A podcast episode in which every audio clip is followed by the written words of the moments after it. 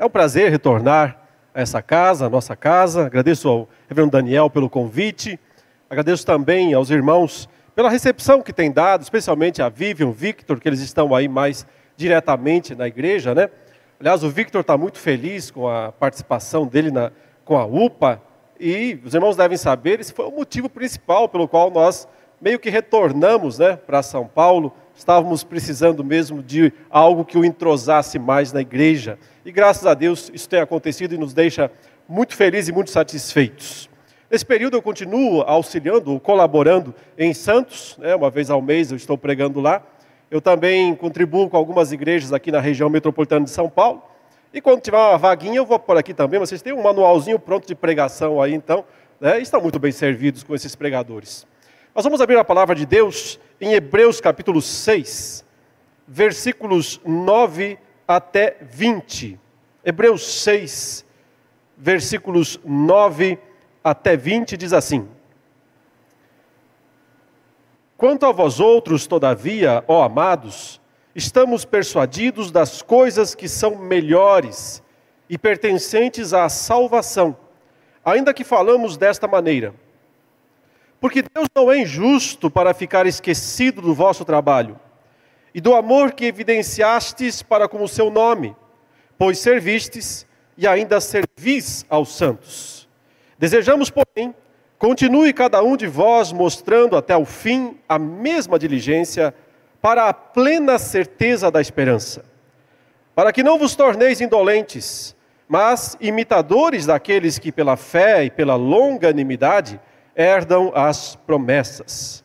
Pois quando Deus fez a promessa a Abraão, visto que não tinha ninguém superior por quem jurar, jurou por si mesmo, dizendo: Certamente te abençoarei e te multiplicarei. E assim, depois de esperar com paciência, obteve Abraão a promessa. Pois os homens juram pelo que lhes é superior, e o juramento, servindo de garantia para eles, é o fim de toda contenda. Por isso, Deus, quando quis mostrar mais firmemente aos herdeiros da promessa a imutabilidade do seu propósito, se interpôs com juramento, para que, mediante duas coisas imutáveis, nas quais é impossível que Deus minta, forte alento tenhamos nós, que já corremos para o refúgio, a fim de lançar mão da esperança proposta, a qual temos por âncora da alma, segura e firme, e que penetra além do véu, onde Jesus, como precursor, entrou por nós, tendo se tornado sumo sacerdote para sempre, segundo a ordem de Melquisedeque. Vamos orar? Obrigado, Senhor, por este momento de culto, pelo teu povo reunido. Obrigado, ó Pai, pela tua palavra lida e te pedimos agora a unção do teu espírito, a iluminação, ó Deus, para que possamos, tanto no expor quanto no ouvir, sermos certeiros naquilo que o Senhor quer falar conosco nesta noite. Abençoe, ó Deus amado, esta igreja, por mais esse aniversário completado nesses dias. Continue, ó Pai, a fortalecer todo o povo de Deus aqui presente. Fortaleça o pastor desta igreja, seus auxiliares, os presbíteros, diáconos, líderes de todos os departamentos. Sê com cada um, ó Deus, fortalecendo e guiando segundo os teus propósitos para a tua glória. Em nome de Jesus. Amém. Até aí, meus queridos irmãos, então, a palavra do Senhor um dos assuntos mais assustadores da Bíblia é o assunto da apostasia. Nós ouvimos várias vezes na Bíblia de pessoas que andaram por algum tempo com o Senhor, que estiveram presentes por algum tempo no corpo de Cristo, mas depois simplesmente abandonaram tudo e se tornaram adversários, frequentemente ferrenhos até, da fé cristã. No texto bíblico, nós sabemos de alguns casos emblemáticos. Por exemplo, todos já ouviram falar de Judas Iscariotes, claro. Alguém que andou por tanto tempo com Cristo, três anos e meio com Cristo, viu tantos milagres, tantos sinais, tantas pregações de Jesus, esteve lá no dia a dia com Cristo e com os demais apóstolos, servindo e fazendo a obra de Deus. E no final, fez o que fez. Sabemos de Saul, no Antigo Testamento, ungido por Deus como rei de Israel, capacitado para governar toda aquela terra, o primeiro rei de Israel. E depois se tornou um homem amargo, revoltado contra as coisas de Deus, revoltado contra os propósitos de Deus. Apostasia é uma espécie. A, a, a, o Novo Testamento apresenta a apostasia para o povo de Deus como se fosse uma grande placa de perigo. Quando estamos no trânsito, dirigindo na estrada, às vezes em alta velocidade, de repente surge aquela placa imensa na nossa frente dizendo: cuidado, diminua. E você sabe que há um risco muito grande ali na frente, por isso você reduz e por isso você passa por aquele período, por aquele lugar em segurança. Os avisos de Deus na Escritura sobre a apostasia não significam necessariamente que verdadeiros crentes possam cometer isso, mas são avisos de qualquer maneira para que todos os crentes verdadeiros se assegurem de que estão mesmo no caminho certo e de que são mesmo crentes verdadeiros. Aqui no capítulo 6 de Hebreus, nós temos, inclusive, no texto anterior que nós lemos, o terrível alerta a respeito da apostasia, quando diz assim no versículo 4: É impossível, pois, que aqueles que uma vez foram iluminados e provaram o dom celestial e se tornaram participantes do Espírito Santo e provaram a boa palavra de Deus e os poderes do mundo vindouro e caíram, sim, é impossível outra vez renová-los para arrependimento, visto que de novo estão crucificando para si mesmos o Filho de Deus e expondo-o à ignomínia. Porque a terra que absorve a chuva que frequentemente cai sobre ela e produz erva útil para aqueles por quem é também cultivada, recebe bênção da parte de Deus. Mas, se produz espinhos e abrolhos, é rejeitada. E perto está da maldição, e o seu fim é ser queimada. Talvez um dos mais sombrios alertas da Escritura sobre esse assunto. O autor diz aqui: se você foi iluminado, se você recebeu o suficiente conhecimento da graça de Deus, do Evangelho, da palavra, participou do corpo de Cristo, foi beneficiado pelos benefícios espirituais que são distribuídos por Deus dentro do corpo de Cristo, e depois disso, você renega tudo isso, chuta tudo isso, pisa tudo isso, então não resta nenhuma esperança de salvação.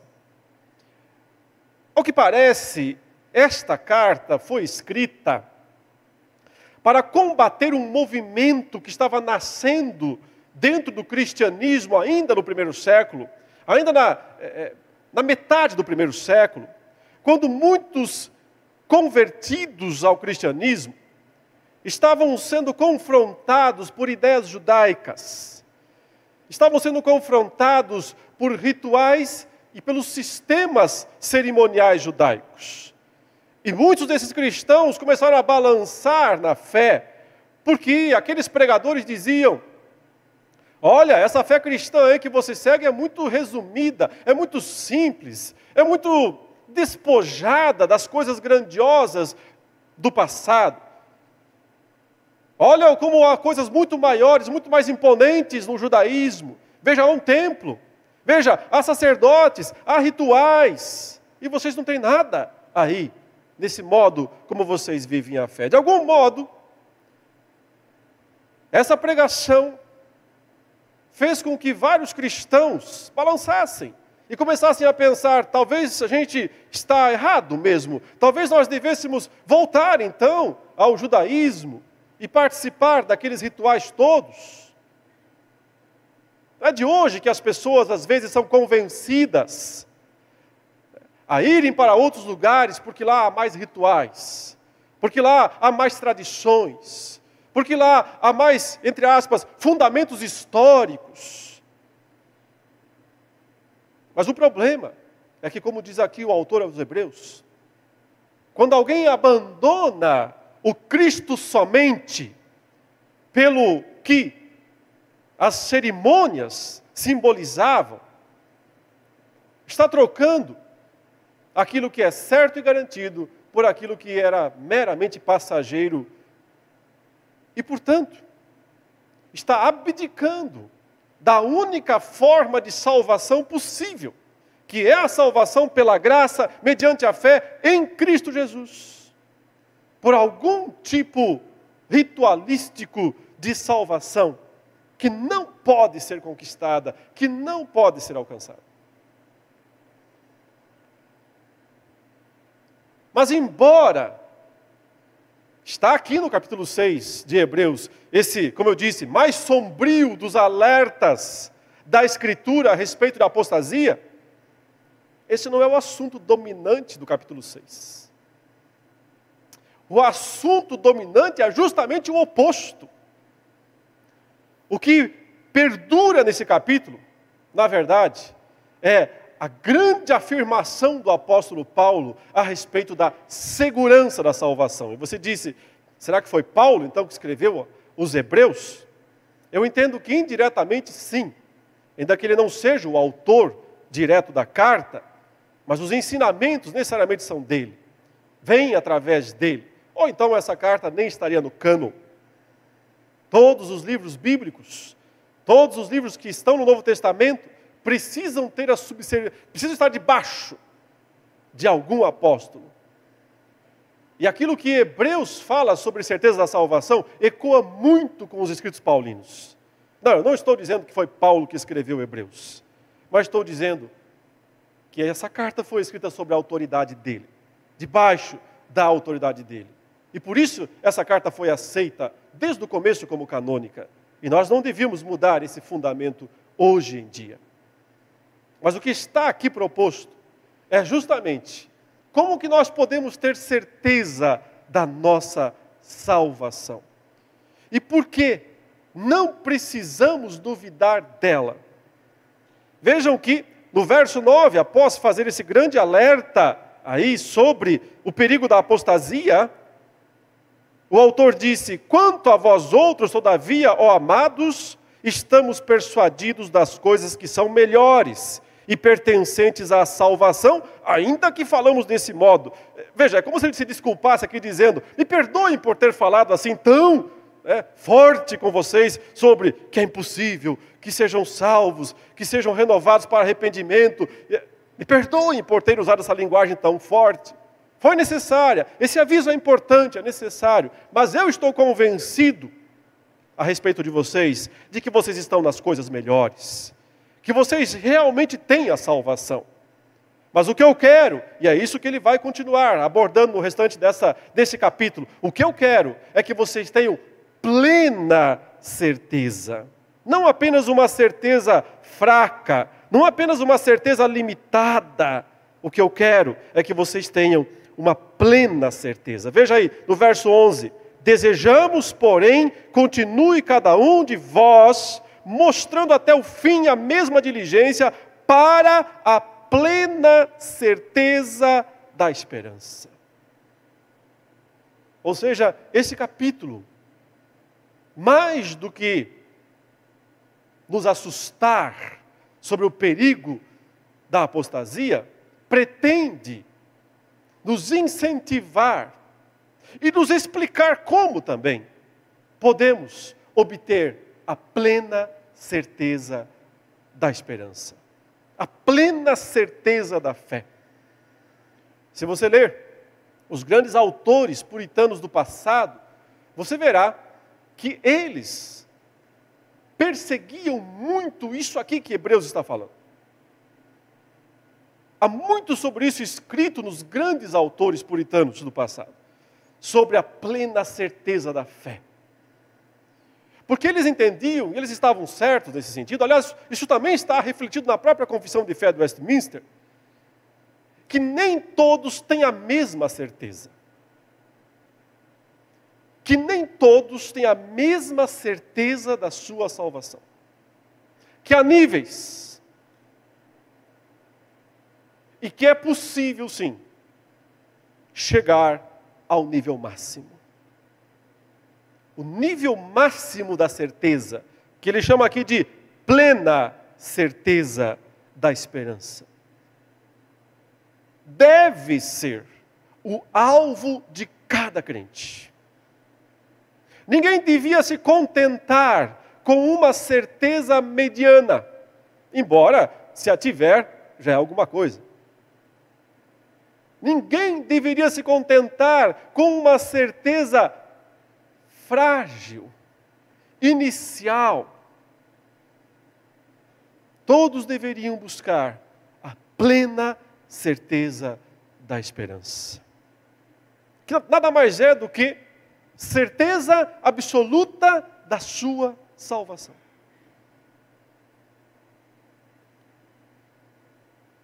Para se livrar definitivamente de qualquer assombro ou sombra de apostasia.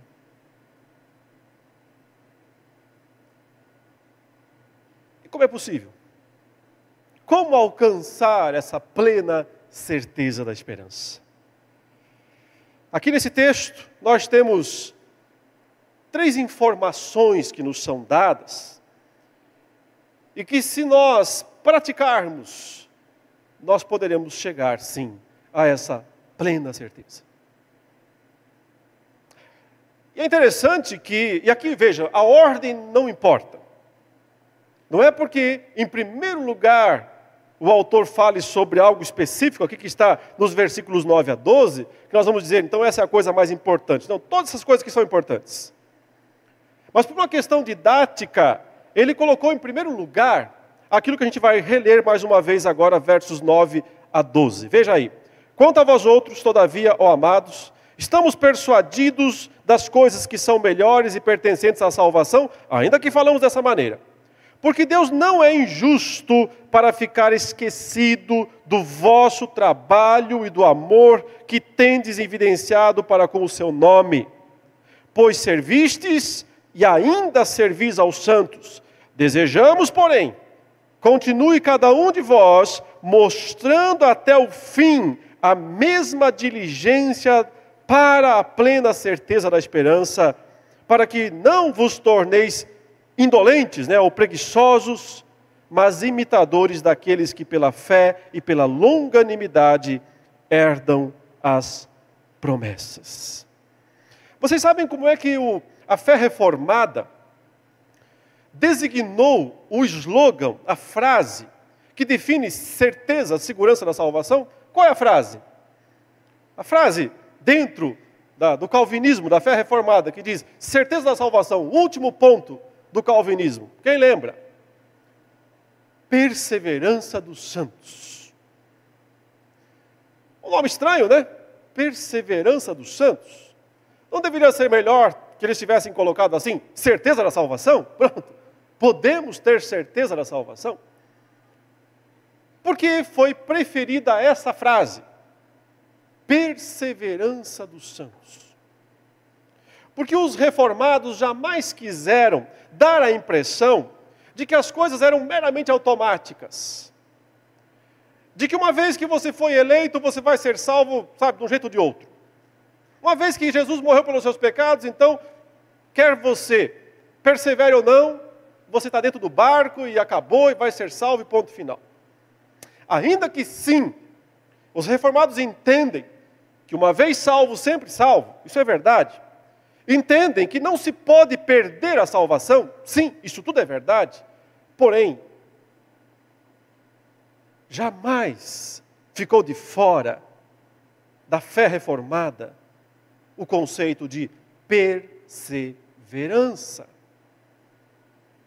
Perseverança significa que você persevera na fé até o fim. Porque você é capacitado a fazer isso pela graça de Deus. Filipenses 2, versos 12 e 13 dizem assim: Irmãos, amados, como vocês sempre obedeceram, não só na minha presença, porém muito mais agora na minha ausência, desenvolvei a vossa salvação com temor e tremor. Uma ordem, portanto. Desenvolvam a salvação de vocês. Nada de preguiça. Nada de, de qualquer jeito. Desenvolvam a salvação com temor e tremor. Tremam, temam. Mas o verso 13 completa, dizendo: Porque Deus é quem efetua em vocês tanto o querer quanto o realizar. Tanto na esfera da vontade, quanto na esfera das ações, se nós fazemos algo, se queremos algo, se praticamos algo, é porque Deus nos deu força, poder, capacidade. Sem isso nós nunca faríamos. Nós temos que perseverar, porque Deus persevera conosco. Porque Deus é o nosso sustento, a força necessária para isso. Então, aqui, em primeiro lugar, o autor está dizendo que para ter uma plena certeza da esperança, você tem que perseverar. Não achando que você persevera por sua força, por seus méritos, por sua capacidade. Tudo vem de Deus, tudo vem do alto. Mas vejam quantas vezes ele usa alguns termos aqui que denotam trabalho, esforço, dedicação. Ele diz no verso 10: Deus não é injusto para ficar esquecido do vosso trabalho. E do amor que evidenciaste para com o seu nome, pois servistes, e ainda servis os santos. Desejamos, porém, continue cada um de vós mostrando até o fim a mesma diligência, dedicação para a plena certeza da esperança. Para que não vos torneis o oposto disso, né? O oposto de quem trabalha, de quem serve, de quem se dedica. Qual é o oposto?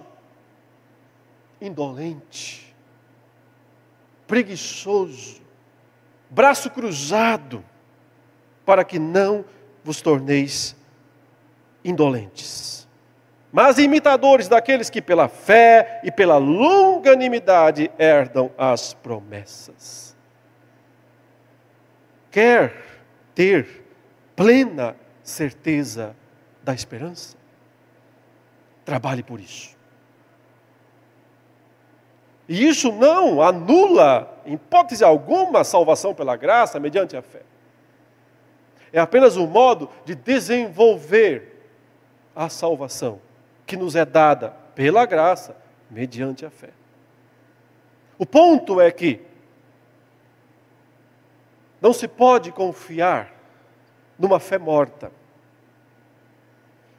Não se pode confiar numa fé infrutífera. Porque a fé verdadeira necessariamente produz frutos.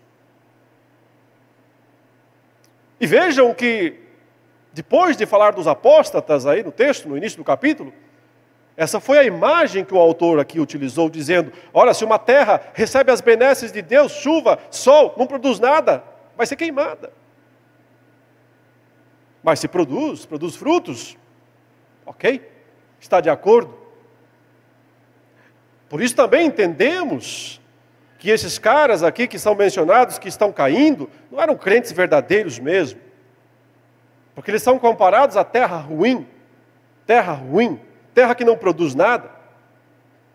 E terra que não produz nada é aquela parte da terra onde Jesus, na parábola do bom semeador, deixou bem claro que não, não eram seus discípulos. O semeador saiu a semear, uma parte caiu à beira do caminho. Vieram as aves do céu e comeram. Aliás, dos, dos quatro tipos de solo ali que Cristo representa, só um representa o eleito verdadeiro, o salvo pela fé, pela graça, que é justamente aquele que produz frutos. Não somos salvos pelas obras, somos salvos para as obras, para produzir frutos. Deus quer ver em nós a transformação necessária. Por isso, quer ter plena certeza da esperança, Mande embora toda a preguiça. Mande embora toda a indolência da sua vida. E trabalhe muito para o reino de Deus. E trabalhe muito para a causa de Cristo. E se envolva efetivamente com as coisas de Deus. E busque efetivamente viver de acordo com a palavra de Deus. Não pense que essas coisas vão te salvar. Entenda que você já é salvo.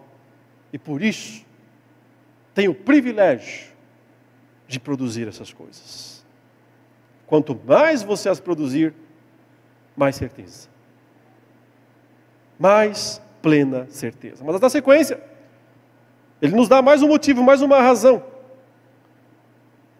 para termos plena certeza. Ele diz: Pois quando Deus, verso 13, fez a promessa a Abraão, visto que não tinha ninguém superior por quem jurar, jurou por si mesmo, dizendo: Certamente te abençoarei e te multiplicarei. E assim, depois de esperar com paciência, obteve Abraão a promessa. Pois os homens juram pelo que lhes é superior, e o juramento servindo de garantia para eles é o fim de toda contenda. Por isso, Deus, quando quis mostrar mais firmemente aos herdeiros da promessa a imutabilidade do seu propósito, se interpôs com o juramento para que, mediante duas coisas imutáveis, nas quais é impossível que Deus minta, forte alento tenhamos nós que já corremos para o refúgio. O texto diz que há duas razões aqui, são dois lados da mesma moeda, por isso que eu estou contando como uma só. Mas são duas razões. Tem duas coisas, ele diz, que Deus não pode mentir sobre elas. É impossível que Deus minta. Quais são essas duas coisas que o texto diz que simplesmente Deus não pode voltar atrás? Ele menciona primeiramente a promessa de Deus, isso já seria suficiente, né? Se Deus prometeu, tem alguma dúvida de que ele não vai cumprir o que ele prometeu? Mas se não bastasse, já havia uma promessa. E então Deus veio e disse: E eu ainda vou jurar por mim mesmo. Eu juro por mim mesmo, solenemente, que eu vou cumprir a promessa. Você percebe? É uma sobrecarga de certeza. Já há certeza suficiente na promessa de Deus. Aí Deus vem, ainda jura. E aqui o autor está lembrando de Abraão, claro. Porque o Senhor apareceu para Abraão desde o começo e lhe prometeu que teria um descendente. E que faria dele uma grande nação, e que abençoaria as famílias da terra, que completaria o grande plano redentor dele. Mas naquela ocasião em que Deus desafiou, já Isaac tinha nascido já, e Deus desafiou Abraão a ir até a terra de Moriá e oferecer o filho em sacrifício. E quando Abraão não se recusou a fazer isso, ao final, após poupar o filho, Deus disse: Já que você mostrou essa confiança, eu juro por mim mesmo que eu vou cumprir a promessa. Então Deus promete, isso já seria suficiente, já seria o bastante. Ele vem então e diz: e Agora eu juro que eu cumpro a promessa. Duas coisas. imutáveis. O autor aos Hebreus está aplicando isso à esperança que nós recebemos. Ele está dizendo que nós, que não somos aqueles que retrocedem, que não somos aqueles que caem, que voltam às sombras do passado, depois de já terem experimentado o corpo de Cristo no presente. Nós que não somos terra má, que só recebe benesses de Deus, mas não produz um pezinho de grama sequer. Que somos aqueles que trabalhamos, que nos esforçamos, sim, que perseveramos, sim, e Deus não vai se esquecer disso, o texto fala. Nós temos uma promessa e um sobrejuramento de que Deus não vai desistir de nós. de que Deus não vai nos abandonar, não vai nos deixar para trás, mas vai nos levar, sim, para o reino bendito, para o mundo por vir. Que coisa maravilhosa é saber que Deus disse: Eu prometo e juro em cima dessa promessa. Então, quer saber? Nós não temos direito de duvidar da salvação. Já parou para pensar que se você duvida em seu ser, lá no seu coração, ah, eu creio em Jesus, mas eu acho que eu não sou salvo. Eu confesso Jesus, mas acho que não é suficiente. Deve estar me faltando algum ritual que eu não cumpri ainda. Já pensou que ao fazer isso, você está duvidando da promessa e do juramento em cima dessa promessa que Deus fez? Ele prometeu e jurou que nos levaria a salvo para o seu reino celestial. Nós não temos direito de duvidar da promessa e do juramento de Deus. E é por isso que nós não temos direito de duvidar da nossa salvação. E outra vez, não é porque há algo em nós que mereça salvação, porque todos bem sabemos que não há. mas é porque a graça é superabundante, porque a graça é inefável. E por isso, creia na promessa.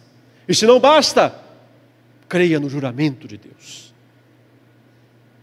Se a promessa não basta para você, que baste pelo menos o juramento que Deus disse. O autor aqui fala: ora, quando nós queremos jurar para resolver a situação, a gente jura por alguma coisa maior, mas Deus não tem nada maior que Ele. Então ele jurou por si mesmo.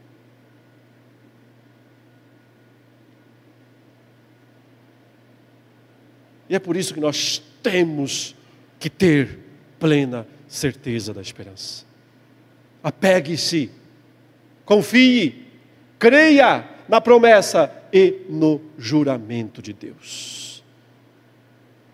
Que esse é o caminho de obter a plena certeza da esperança.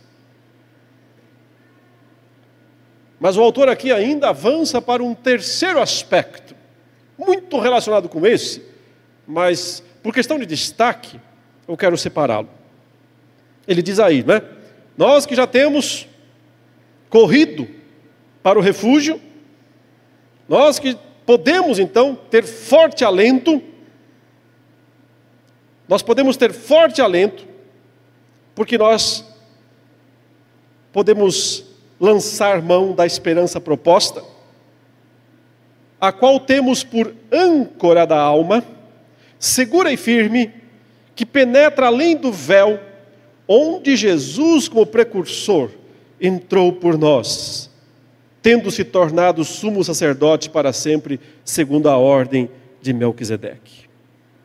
Ou seja, não apenas porque Deus prometeu e jurou que ia nos salvar, mas também por tudo aquilo que Jesus fez por nós. Efetivamente, que nós podemos ter essa plena certeza da esperança. Mas observem que o texto diz aqui, fala no final do verso 18, em lançar mão da esperança proposta. Ou toma posse. Assim como o povo de Israel, saindo do Egito, tinha que tomar posse da terra, era herança. Agora nós temos que tomar posse da bênção, tomar posse da esperança, o texto diz. Dessa esperança, que significa plena certeza da esperança. Se tem algo que você é chamado para tomar posse na Bíblia, é disso. da plena certeza da esperança. Mas agora, ele usa uma ilustração aqui das mais impressionantes, para nos dar um vislumbre da grandiosidade da obra de Cristo feita por nós. O que significa lançar mão da esperança proposta? Essa esperança, ele resume aqui no verso 19, dizendo o seguinte: a qual temos por âncora da alma. Para que serve uma âncora?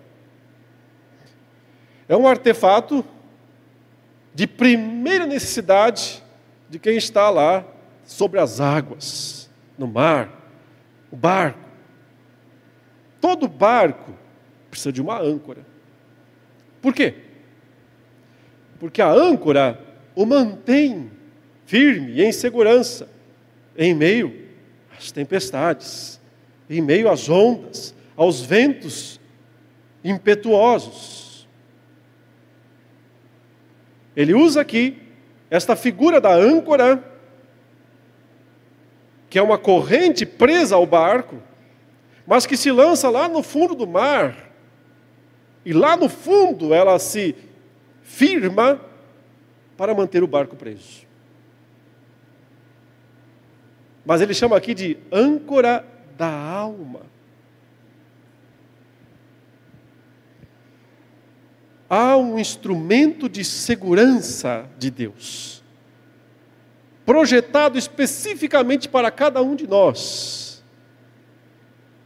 para que os nossos barquinhos não se percam, para que a nossa alma não se perca, para que ela continue firme no caminho do Senhor.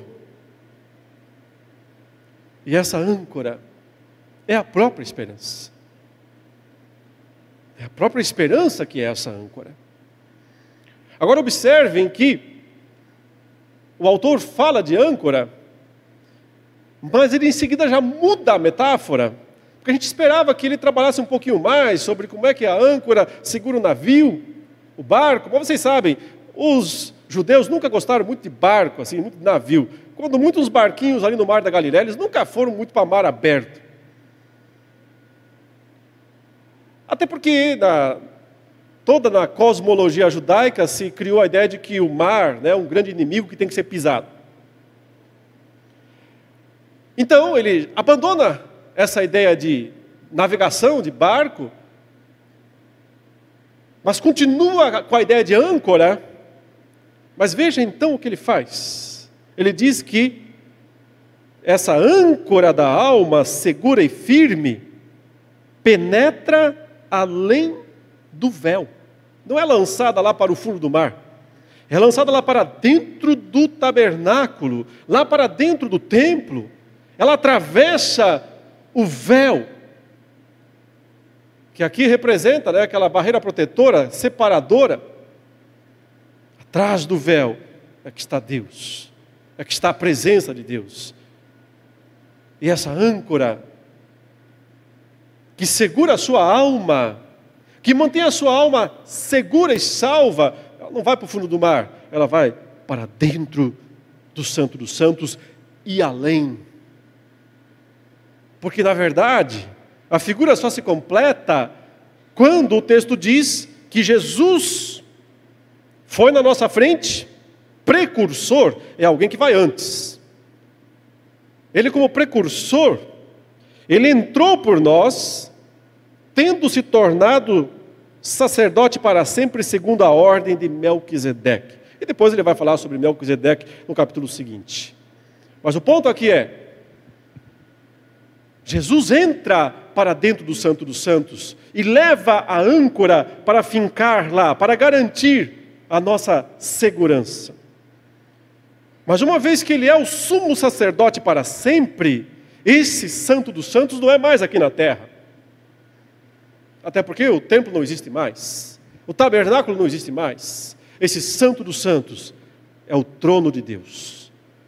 Assentado à destra da majestade das alturas, o sumo sacerdote, o Rei eterno,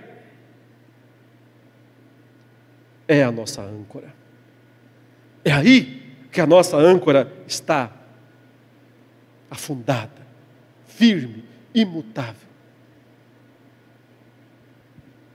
Ou seja, por toda a obra de Cristo, da vida para a morte, para a cruz, da cruz para a sepultura, para o túmulo, para que se comprove morte mesmo, do túmulo da sepultura, de volta ao mundo ressuscitado. A jornada de Cristo não acaba aí. Da terra ressuscitado para o céu, assentado à destra de Deus. E onde ele vai? A nossa âncora vai junto. A nossa segurança está nele e em cada uma das obras que ele realizou perfeitamente por nós. Falta uma ainda. Falta o seu retorno. Falta a sua volta.